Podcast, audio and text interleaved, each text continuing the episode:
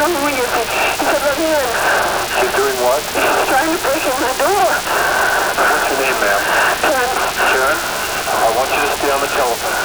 Okay? okay. Where are you now? I locked the front door and I'm upstairs in the bedroom. Is there anyone with you? No, just my baby.